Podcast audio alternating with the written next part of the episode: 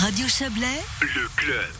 Le canton du Valais revoit entièrement sa carte des zones d'intérêt archéologique. Un avant-projet de l'Office cantonal d'archéologie est actuellement en consultation. Joël Espy a pu s'entretenir à ce sujet avec l'archéologue cantonale Caroline Brunetti. Il lui a tout d'abord demandé ce qu'étaient ces zones répertoriées dont il est question. C'est des zones où on a une présomption qu'on va faire des découvertes archéologiques. Et ces présomptions reposent sur des critères précis c'est soit on a des découvertes anciennes, soit il y a des mentions d'anciens inventaires, soit c'est des questions de toponymie. Hein, les noms de lieux sont très indicatifs de topographie où on a fait des fouilles euh, récemment et puis voilà. Donc c'est des secteurs où on pense faire des découvertes archéologiques. Mais finalement, on n'est pas euh, si mal desservi en Valais. Il y a la loi qui oblige à signaler euh, chaque découverte. Qu'est-ce que ça change finalement d'avoir des zones archéologiques dans des endroits où on peut construire?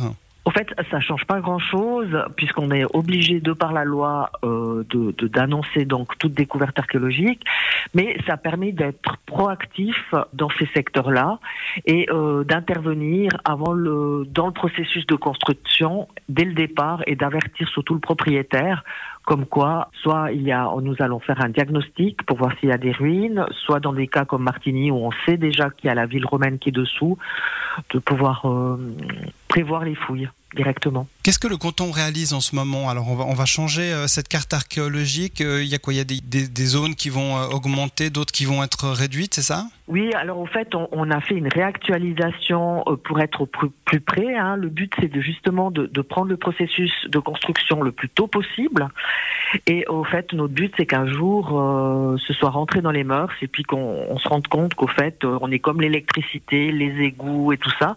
On a besoin de faire soit un sondage, soit une petite fouille.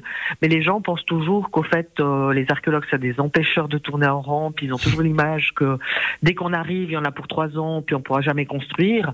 Alors que la plupart du temps, s'il y a des fouilles, hein, déjà, c'est 10% des, des sondages qu'on fait. Hein, par exemple, sur les là, à peu près 100, 120 diagnostics qu'on fait par année, ça déclenche une dizaine de fouilles.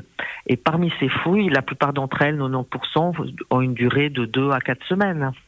Donc il faut bien imaginer que c'est vraiment un risque minimum. Donc pour éviter entre guillemets ces risques, euh, quelle est la meilleure méthode C'est de vous annoncer euh, qu'on va faire des travaux de terrassement le plus tôt possible finalement? Alors au fait, dans, on, est, on est inclus dans le processus de construction. Hein, quand vous voulez, quand vous allez avoir un permis de construire, vous devez répondre à un certain nombre de questions et puis les différents services du canton émettent des préavis dans l'archéologie qui vous dit bah là vous êtes en zone archéologique, on vous demande de nous avertir deux semaines avant le début des travaux pour que nous puissions venir voir s'il y a des, des, vestiges archéologiques ou bien pas. En fait, on fait partie du processus de construction. Et puis les zones, les secteurs archéologiques, au fait, quand tous les dossiers arrivent au canton ou dans les communes, eh bien, ils nous envoient le dossier de construction parce qu'ils sont en secteur archéologique. Voilà. Les gens ont connaissance et on reçoit le dossier de construction. C'est à ce moment-là qu'on peut émettre un préavis. De quel type de travaux on parle finalement? À quoi il faut faire attention euh, quand on, quand on réalise des travaux et puis qu'on, parce que vous l'avez dit, on a tendance à vous oublier des fois et puis euh, c'est là finalement que les travaux vont être, euh, vont être bloqués. À, quoi il faut faire attention lorsqu'on fait des travaux et puis euh, penser aux, archéologues alors, par exemple, si on n'a pas reçu de préavis, hein, parce que si on a un préavis, eh bien, mmh. toute la marche à suivre, elle, elle est clairement indiquée, hein, comment nous avertir, etc.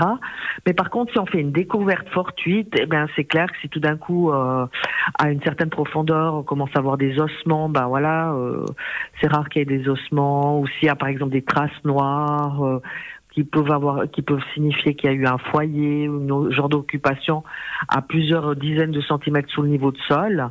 Eh bien, ça, vous avez probablement affaire à, des, vestiges archéologiques.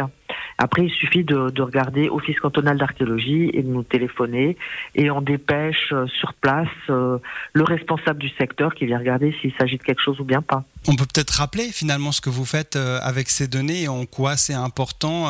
L'idée, c'est vraiment de, de, réaliser des plans des villes qui sont découvertes par petits bouts. Hein, finalement, c'est très utile pour vous de signaler n'importe quel petit travaux en. Alors oui, ça, ça touche par exemple les villes qui sont ce qu'on appelle maçonnées, donc en dur. Hein, dès l'époque romaine, comme Martigny, Massonger, Saint-Maurice, où on reconstitue peu à peu le plan de la ville au fil de nos interventions. Pour les périodes préhistoriques et proto-historiques, c'est un peu plus compliqué parce que les vestiges sont très ténus.